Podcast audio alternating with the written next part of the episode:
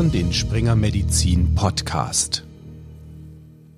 Ein Krankenhausaufenthalt ist eine emotionale Ausnahmesituation, sowohl für Eltern als auch für die Kinder.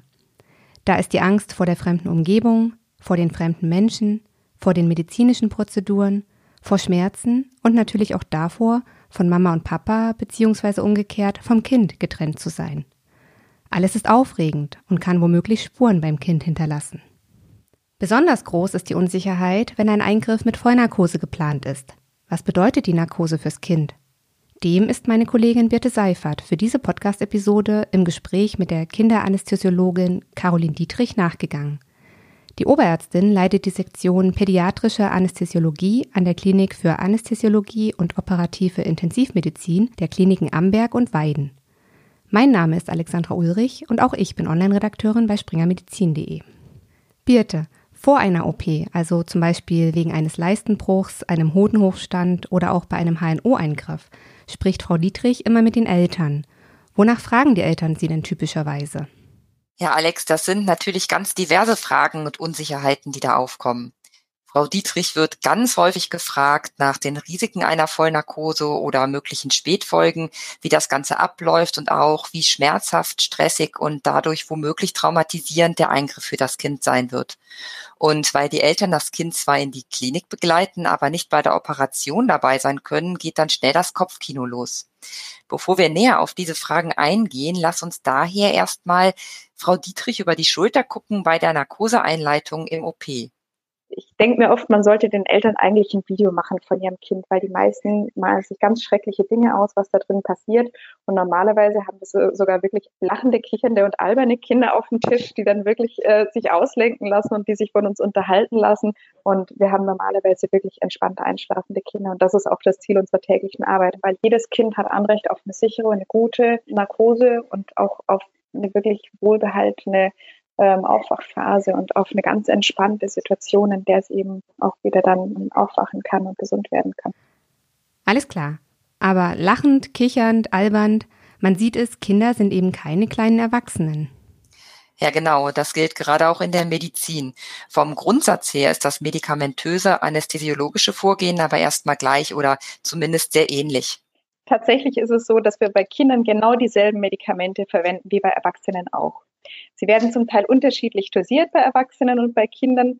Das heißt, wir müssen natürlich adaptieren an das Alter des Kindes, müssen schauen, ab wann die Medikamente eben zugelassen sind.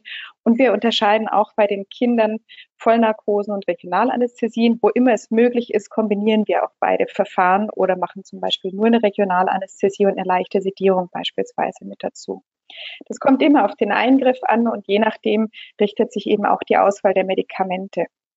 Kurz zur Einordnung. Bei einer Regionalanästhesie werden nur einzelne Körperpartien betäubt. Frau Dietrich würde da also ein Lokalanästhetikum verwenden, um die Schmerzübertragung regional zu blockieren, oder? Richtig, der restliche Körper und das Bewusstsein werden nicht beeinflusst. Bei einer Sedierung dagegen verwendet man bestimmte Beruhigungsmittel, um den Patienten in einen tiefen Angst- und stressfreien Entspannungszustand zu versetzen. Diese Sedativa wirken zentral und dämpfen quasi das Bewusstsein. Man spricht auch von Dämmerschlaf, wobei man die Tiefe des Schlafs beeinflussen kann. Sedierte Personen können weiterhin selbstständig atmen und auf äußere Reize reagieren. Und das ist ein Unterschied zur Vollnarkose, also Schritt Nummer drei in der anästhesiologischen Kaskade, wenn man das so sagen kann. Eine Sedierung ist zum Beispiel eine gute Möglichkeit, wenn ein Kind für eine diagnostische Prozedur zwingend ganz still liegen bleiben muss. Bestes Beispiel ist die Kernspintomographie. Da ist es so, dass das natürlich kein schmerzhafter Eingriff ist und die meisten Kernspintomographien kann man eben rein in der Sedierung machen. Das Kind muss ganz ruhig liegen bleiben. Das heißt, ein tiefer Schlaf, wo das Kind ganz entspannt einfach nur da liegt und schläft, reicht völlig aus. Wenn das nicht ausreicht, also bei vielen Operationen zum Beispiel, macht man eine Vollnarkose. Jetzt wird das Bewusstsein komplett ausgeschaltet und auch das Schmerzempfinden im ganzen Körper. Und der Patient hört auf, selbstständig zu atmen. Er muss deswegen dann auch beatmet werden. Diesen Zustand führen die Ärztinnen und Ärzte kontrolliert herbei. Zum Beispiel geben sie oft zunächst ein Beruhigungsmittel. Die Narkose selbst wird dann durch eine Kombination aus Schlaf- und Schmerzmitteln eingeleitet und wenn nötig kommt auch noch ein Muskelrelaxanz mit in den Narkosemix, also ein Mittel zur Erschlaffung der Muskulatur.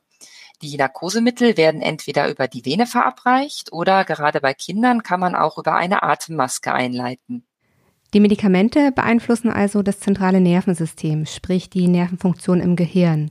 Ich frage mich, ob das Nebenwirkungen hat. Vermutlich denkst du da an die Frage, ob durch eine Narkose das Gehirn des Kindes in Mitleidenschaft gezogen wird. Also ob Anästhetika neurotoxisch wirken, sich darum negativ auswirken auf die spätere neurokognitive Entwicklung des Kindes. Und Frau Dietrich sagt dazu, Tatsächlich ist es so, dass die Frage sehr häufig gestellt wird und Eltern eben wissen möchten, ob ihr Kind Schaden nimmt bei der Narkose. In aller Regel ist es so, dass das sehr kurze Eingriffe sind und dementsprechend auch kurze Vollnarkosen. Und es gibt keinen Hinweis darauf, dass eine gut geführte Vollnarkose, die eben, wie gesagt, für einen kurzen Eingriff gemacht wird, in irgendeiner Form einen Schaden hinterlässt bei dem Kind. Also keine beunruhigenden Hinweise, wenn die Narkose fachgerecht durchgeführt wird, auch wenn weiter an dem Thema geforscht wird. Wichtig ist, eine Narkose oder Sedierung wird nie zum Selbstzweck gemacht, sondern nur da, wo ein medizinischer Eingriff nötig, aber ohne Narkose gar nicht möglich wäre. Man wägt also in jedem Einzelfall ab, welche Form der Anästhesie benötigt wird und wie man mit der maximalen Sicherheit vorgeht. Was macht man denn, wenn ganz spezielle Risikofaktoren vorliegen? Ich denke da gerade zum Beispiel an Frühgeborene, da ist ja insgesamt die Entwicklung noch nicht abgeschlossen und entsprechend das System noch sehr vulnerabel. Ja, da gehört dann auch die Narkose in Hände mit entsprechender Erfahrung in Spezialkliniken, hat Frau Dietrich betont. Solche Kinder werden an Zentren versorgt, genauso auch chronisch kranke Kinder, Kinder mit komplexen Syndromen, die gehören einfach alle wirklich in speziell ausgebildete Hände. Ob in einem Zentrum oder in einem kleinen Krankenhaus, um bestimmten Risiken vorzubeugen, kommt man nicht um das leidige Thema der Nüchternzeiten vor einer Narkose herum. Ganz klar, wenn ein Kind im Notfall in die Klinik kommt, muss man natürlich operieren. Also Notfalleingriffe können wir immer machen. Dann gibt es eine spezielle Form der Narkoseeinleitung, um eben zu verhindern, dass die Kinder spucken und das Erbrochene eben in die Luftwege gelangt. Das ist das Risiko, was dabei besteht, wenn das Kind nicht nüchtern ist. Und das möchte man bei einem geplanten Eingriff umgehen, eben dadurch, dass das Kind vor der Narkose auf Essen und Trinken verzichtet. Zumindest für einen gewissen Zeitraum, der mittlerweile nicht mehr ganz so lang ist wie früher gefordert. Es ist so, dass ähm, wie bei den Erwachsenen eben die letzte Mahlzeit sechs Stunden zurückliegen sollte. Säuglinge dürfen Milch haben bis vier Stunden vor dem Eingriff. Und normalerweise gab es immer die Empfehlung, bis zwei Stunden vor dem Eingriff Wassertee oder klare Säfte beispielsweise zu trinken. Inzwischen weiß man, dass eigentlich eine Stunde Nüchternheit für die klaren Flüssigkeiten ausreicht. Und weil es auch immer noch dauert von dem Moment, in dem das Kind in den OP bestellt wird, bis zur eigentlichen Einleitung der Narkose, dürfen die Kinder in Amberg-Weiden bis zum Abruf in der Regel noch schluckweise Wasser, Tee oder auch klaren Saft trinken. Das macht die Kinder deutlich entspannter, bedeutet weniger Stress für den kindlichen Organismus und das wiederum ist positiv für den Verlauf. Darum möchte man zu lange Nüchternzeiten ebenfalls vermeiden. Besonders kleine Säuglinge operieren wir gleich an erster Stelle, dass die wirklich einfach nicht sehr lange nüchtern sind, sondern dass sie exakt vier Stunden vor dem Eingriff nochmal gestillt werden, weil die oft keinen Tee mögen, wenn die noch ganz klein sind. Und dann guckt man wirklich, dass sie nicht unnötig lange nüchtern sind. Das ist uns sehr wichtig. Und wenn nun doch was schiefgegangen ist?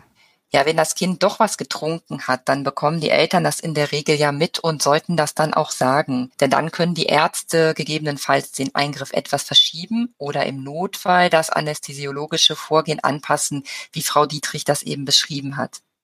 Okay. Abgesehen von einer Notfallsituation findet im Normalfall, bevor es dann wirklich losgeht, die präoperative Visite statt. Was passiert denn da? Da geht es natürlich um Aufklärung und Information der Eltern und des Kindes und auch darum, das anästhesiologische Risiko genau abzuschätzen und das optimale Anästhesieverfahren für das einzelne Kind zu wählen. Konkret bedeutet das, wir machen eine sorgfältige Anamnese, wie bei jedem Patienten, egal ob Erwachsen oder Kind. Es ist so, dass es Anamnesebögen gibt. Die Eltern bekommen auch vorher einen Aufklärungsbogen schon, wo sie eben gewisse Fragen beantworten, wo alle Organsysteme abgefragt werden, ob irgendwelche Erkrankungen bei dem Kind oder eben auch in der Familie vorliegen. Gerade dann, wenn irgendwie in der Familie beispielsweise Gerinnungsstörungen bekannt sind, dann fragt man da eben nochmal etwas genauer nach oder muss möglicherweise dann eben auch entsprechende Diagnostik machen. Dann also würde man Blut abnehmen für eine Labordiagnostik. Generell ist das bei einem ansonsten gesunden Kind ohne Hinweise auf entsprechende Erkrankungen nicht nötig im Rahmen der Narkosevorbereitungen. Für alle Kinder aber gilt, Die klinische Untersuchung gehört noch mit dazu. Das heißt, wir schauen uns einmal die Kinder an. Wenn sie erkältet sind, hören wir eben nochmal auf die Lunge und gucken eben, ob da irgendwelche Nebengeräusche zu hören sind, die da nicht hingehören. Wobei man sagen muss, dass die Sache mit der Erkältung noch so eine ganz eigene ist. Operiert man erkältete Kinder denn überhaupt? Auch das kommt nämlich auf den Einzelfall an. Richtig schwerkranke Kinder, also Kinder mit hohem Fieber oder Husten mit Auswurf, wird man nicht operieren, außer im Notfall natürlich. Bei einem geplanten Eingriff und leichter Erkältung, zum Beispiel ein bisschen Husten, muss man abwägen. Da gibt es eine klare Handlungsempfehlung, an der sich die Ärzte orientieren können. Bei HNO-Eingriffen wiederum ist es so, also wenn zum Beispiel die Rachenmandeln operiert werden sollen, da werden die Kinder vor der OP oft gar nicht richtig gesund. Bei der Narkose muss man sein Vorgehen dann entsprechend anpassen. Der Grund, wieso wir uns so viele Gedanken darüber machen, ist ja der, dass die Kinder einfach dazu neigen, eben Atemwegskomplikationen zu haben. Das heißt, dass beispielsweise die Stimmritze verkrampfen kann oder die Bronchialmuskulatur verkrampfen kann und wir dann bei der Beatmung Schwierigkeiten haben bei den Kindern. Um das zu verhindern, können wir eben den Kindern vorneweg schon inhalativ Medikamente geben, um dieses Risiko zu minimieren. Und das andere ist, dass man auch die Narkose dementsprechend führen kann und Medikamente verwenden kann, von denen wir wissen, dass es tendenziell einfach zu weniger Atemwegskomplikationen sozusagen kommt in diesem Zusammenhang, ähm, die einfach diese ganzen Reaktionen etwas dämpfen können und können auch damit eben dann dem Kind eine sichere Narkose anbieten. Bei der klinischen Untersuchung schaut man zum Beispiel auch noch nach anatomischen Besonderheiten im Gesicht, um die Beatmung entsprechend planen zu können und auf die Venensituation, um die optimale Stelle für die Infusion zu finden. Jetzt sind wir also bei Infusionen und Spritzen und der drängenden Frage, wird es wehtun? Da kann man die Eltern und vor allen Dingen auch das Kind beruhigen, denn Frau Dietrich und Kollegen machen Folgendes. Normalerweise kleben wir ein Pflaster auf die Haut, um die Haut zu betäuben, wo wir die Infusion legen. Wenn das nicht möglich ist aus irgendwelchen Gründen, kann es auch beispielsweise inhalativ einschlafen, das Kind, sodass wir einfach überhaupt gar nicht punktieren müssen, während das Kind wach ist. Also ich habe tatsächlich auch schon einige Erwachsene gehabt mit Nadelphobien.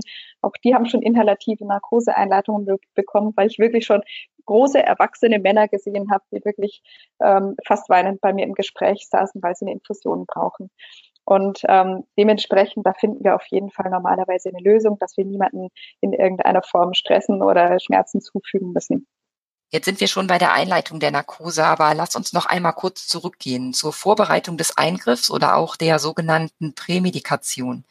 Das hatten wir vorhin schon mal kurz erwähnt, dass hier beruhigende Medikamente zum Einsatz kommen können. Es ist so, dass wir den Kindern normalerweise entweder einen Saft oder beispielsweise den kleineren Kindern auch ein Zäpfchen geben, ab dem Alter, ab dem sie beginnen zu fremdingen. Ähm, sprich, das ist meistens so um den sechsten, siebten Lebensmonat rum. Ähm, und dann können wir damit einfach zum einen die Kinder in aller Regel beruhigen und zum anderen ist es so, dass sie meistens, ich sage jetzt mal, eine, eine Art Filmriss haben für die Phase, die sie bei uns im OP sind. Das heißt, sie erinnern sich in aller Regel, wenn überhaupt nur bruchstückhaft an diese Phase bei uns im OP. Um eine möglichst entspannte und stressfreie Narkoseeinleitung zu ermöglichen, verlassen die Kinderanästhesisten sich aber nicht nur auf Medikamente. Das andere ist, dass wir die Kinder an der Schleuse abholen, von den Eltern direkt ähm, uns die Kinder übergeben lassen und dann einfach auch schauen, wie reagiert das Kind in dem Augenblick, wo wir es mitnehmen. Ist es entspannt? Wir nehmen normalerweise zum Unterhalten und Ablenken entweder eine Geschichte mit oder manchmal auch zum Beispiel ein Tablet, wo die Kinder einfach dann so ein bisschen abgelenkt werden, dass wir das dann einfach ganz entspannt mit zu uns in den OP nehmen. Im OP ist schon alles vorgeheizt und vorgewärmt und es geht sehr ruhig ab im OP, während das Kind eben noch wach ist, dass die Kinder da nicht irgendwie abgelenkt sind durch irgendwelche Geräusche oder verängstigt werden. Schlussendlich sind die Kinder im OP dann in der Regel total entspannt. Und das gilt auch für den gefürchteten Moment, wenn die Infusionsnadel ins Spiel kommt und Frau Dietrich die Narkose einleitet. Okay, kurze Frage. Bei der Einleitung sind die Eltern also nicht dabei. Das kommt wieder darauf an es ist bei uns im Haus nicht üblich, dass alle Eltern mit dabei sind bei der Narkoseeinleitung und viele Eltern möchten auch gar nicht dabei sein. Es ist ähm, also von dem her auch für die Eltern manchmal einfach so, dass sie es als belastend empfinden, wenn sie da mit dabei sind und dass sie sich selber eben verunsichert fühlen und diese Verunsicherung überträgt sich dann natürlich auch auf das Kind. Es gibt aber Kinder, die sind doch einfach sehr fixiert auf die Eltern, auch dann, wenn sie eben einen Saft bekommen haben und bei denen ist es auch so, dass wir gerne individuelle Wege beschreiten. Es gibt Kliniken, die grundsätzlich mit den Eltern einleiten. Ähm, auch das ist möglich. Und ich mache es immer dann, wenn ich den Eindruck habe, es tut dem Kind gut, dass die Eltern jetzt mit dabei sind. Oder aber Frau Dietrich legt dem Kind schon an der OP-Schleuse die Infusionsnadel, während die Eltern noch dabei sind und es auf dem Arm haben. Dann kann man dort auch schon die Medikamente geben und das Kind döst entspannt ein und gleitet dann im OP direkt in die Narkose über. Natürlich spielt die Angst vor Schmerzen beziehungsweise deren Prävention und Behandlung nicht nur beim Legen der Infusionsnadel zur Narkoseeinleitung eine zentrale Rolle, sondern auch während und nach der Operation. Darum braucht es ein gutes schmerztherapeutisches Konzept, hat Frau Dietrich betont. In den Kliniken Amberg und Weiden arbeitet man da fachübergreifend eng zusammen. Also Kinderärztinnen und Ärzte sind beteiligt, die Kollegen der operativen Disziplinen, die Anästhesie und das sieht dann so aus. Während der Narkose bekommen die Kinder schon Schmerzmedikamente, die eben nach der Narkose auch weiterwirken. Und wenn es irgendwann anfängt zu ziepen, zu ziehen oder sonst irgendwas, bekommen die Kinder auch gleich wieder ein Schmerzmittel mit dazu. Zu dem Zweck lassen wir die Infusionsnadel normalerweise noch eine Weile liegen, dass wir eben die Medikamente geben können. Und so ist es sehr wichtig, dass die Kinder von der Schmerztherapie her gut abgedeckt sind, beispielsweise auch wenn Verbandswechsel anstehen oder wenn möglicherweise die operierte Extremität das erste Mal physiotherapeutisch geübt wird, dass die Kinder dann eben nochmal entsprechend Medikamente bekommen, um eben diese ganzen Prozeduren ganz entspannt zu erleben und da einfach keinen zusätzlichen Stress haben. Da ist es wichtig, dass wirklich alle miteinander zusammenarbeiten. Es gibt gemeinsame Visiten, wo dann einfach auch besprochen wird, wie geht das Schmerzkonzept über die nächsten Tage weiter, wie können wir sukzessive die Medikamente reduzieren und wann darf das Kind eben mit welcher Medikation nach Hause oder braucht dieses Kind dann überhaupt noch was. Um nochmal zur Vollnarkose zurückzukommen. Man liegt dann da im Tiefschlaf und bekommt zusätzlich noch Schmerzmittel. Wie ist das denn mit den Schmerzen während der OP? Ja, das ist die Frage nach dem, spürt das Kind was oder auch was, wenn es unter der OP aufwacht. Da sind wir also beim Monitoring, denn das Kind wird während des gesamten Eingriffs permanent anästhesiologisch überwacht.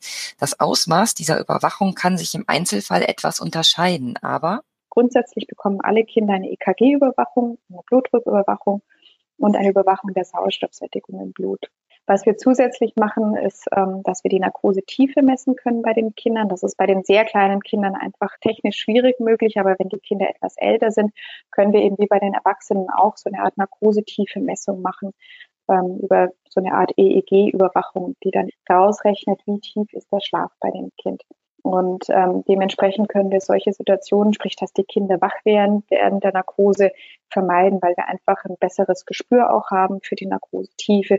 Und wir haben natürlich einfach auch immer die Kombination aus verschiedenen Medikamenten, sprich diese medikamentöse Prämedikation, die wir vorhin erwähnt haben, und dazu eben die Schmerzmittel und die Schlafmittel bei den Kindern, die sie für die Vollnarkose bekommen. Diese Kombination verhindert zumindest in den meisten Fällen, dass das Kind wach wird. Also ich habe das Gott sei Dank noch nie erlebt, dass mir ein Kind oder auch ein Erwachsener wach gewesen wäre während der Narkose. Zu 100 Prozent ausschließen und garantieren kann man es nicht. Aber wie gesagt, das ist inzwischen, nachdem wir einfach solche Möglichkeiten zur Überwachung haben, ein wirklich seltenes Ereignis geworden.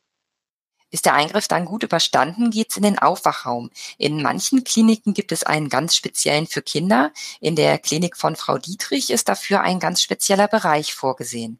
Da dürfen dann natürlich auch die Eltern schon rein und wenn die Kinder kommen, schlafen die normalerweise noch. Das heißt, die Eltern sind dann wirklich dabei, wenn das Kind am Aufwachen ist und können dann das Kind auch gleich in den Arm nehmen und dürfen dann auch dabei bleiben, wenn es mit auf die Station begleitet wird und so weiter. Also da sind die Eltern dann auf jeden Fall schon mit da und deswegen haben wir da so einen zumindest separaten Bereich, wo die Kinder betreut werden. Und da hängen dann Bilder an der Wand. Es gibt sogar Eis, wenn der Eingriff es zulässt. Die Kinder dürfen in aller Ruhe ausschlafen. Und es sind speziell geschulte Pflegerinnen und Pfleger, die sich um die Kinder kümmern. Denn manchmal geht das mit dem Aufwachen ja nicht ganz so komplikationslos vonstatten. Genau, das ist zwar selten, aber zum Beispiel bei kleineren Kindern, so zwischen zwei und fünf Jahre alten, kann es beim Aufwachen zu einem Delir, dem sogenannten Emergence Delir kommen. Das ist ein extremer Unruhe- und Erregungszustand und tritt besonders bei Kindern auf, die schon präoperativ sehr gestresst wirkten.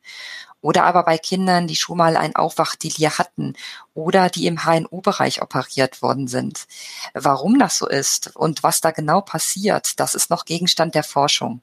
Man geht davon aus, dass verschiedene Areale im Gehirn zu unterschiedlichen Zeiten möglicherweise wach werden, weil äh, die Kinder wirken wach, sind aber wirklich völlig agitiert, aber gucken durch einen durch. Die sind nicht auslenkbar, man kann nicht mit ihnen sprechen, sind nicht wirklich kontaktfähig, ähm, schreien oft ganz laut und wirken unglaublich gestresst. Und das ist eine Situation, die man sehr zügig behandeln kann Es ist nicht so, dass die Kinder Schaden davon nehmen und in aller Regel erinnern sie sich nicht an diese Phase, aber es ist natürlich einfach auch für alle Beteiligten nicht angenehm, wenn das Kind ein Delir hat und dementsprechend muss man genau solche Situationen vermeiden und das kann man machen, indem man eben auch die Narkosemedikamente dementsprechend wählt und im Zweifel, wenn es auftritt, es schnell erkennt und dann einfach auch schnell behandelt. Das heißt, die Kinder bekommen in aller Regel nochmal Medikamente, die sie dann einfach nochmal einschlafen lassen und oft ist es so, dass die Kinder dann sehr, sehr lange schlafen und dann ganz sortiert wieder aufwachen und völlig anders sind als vorher.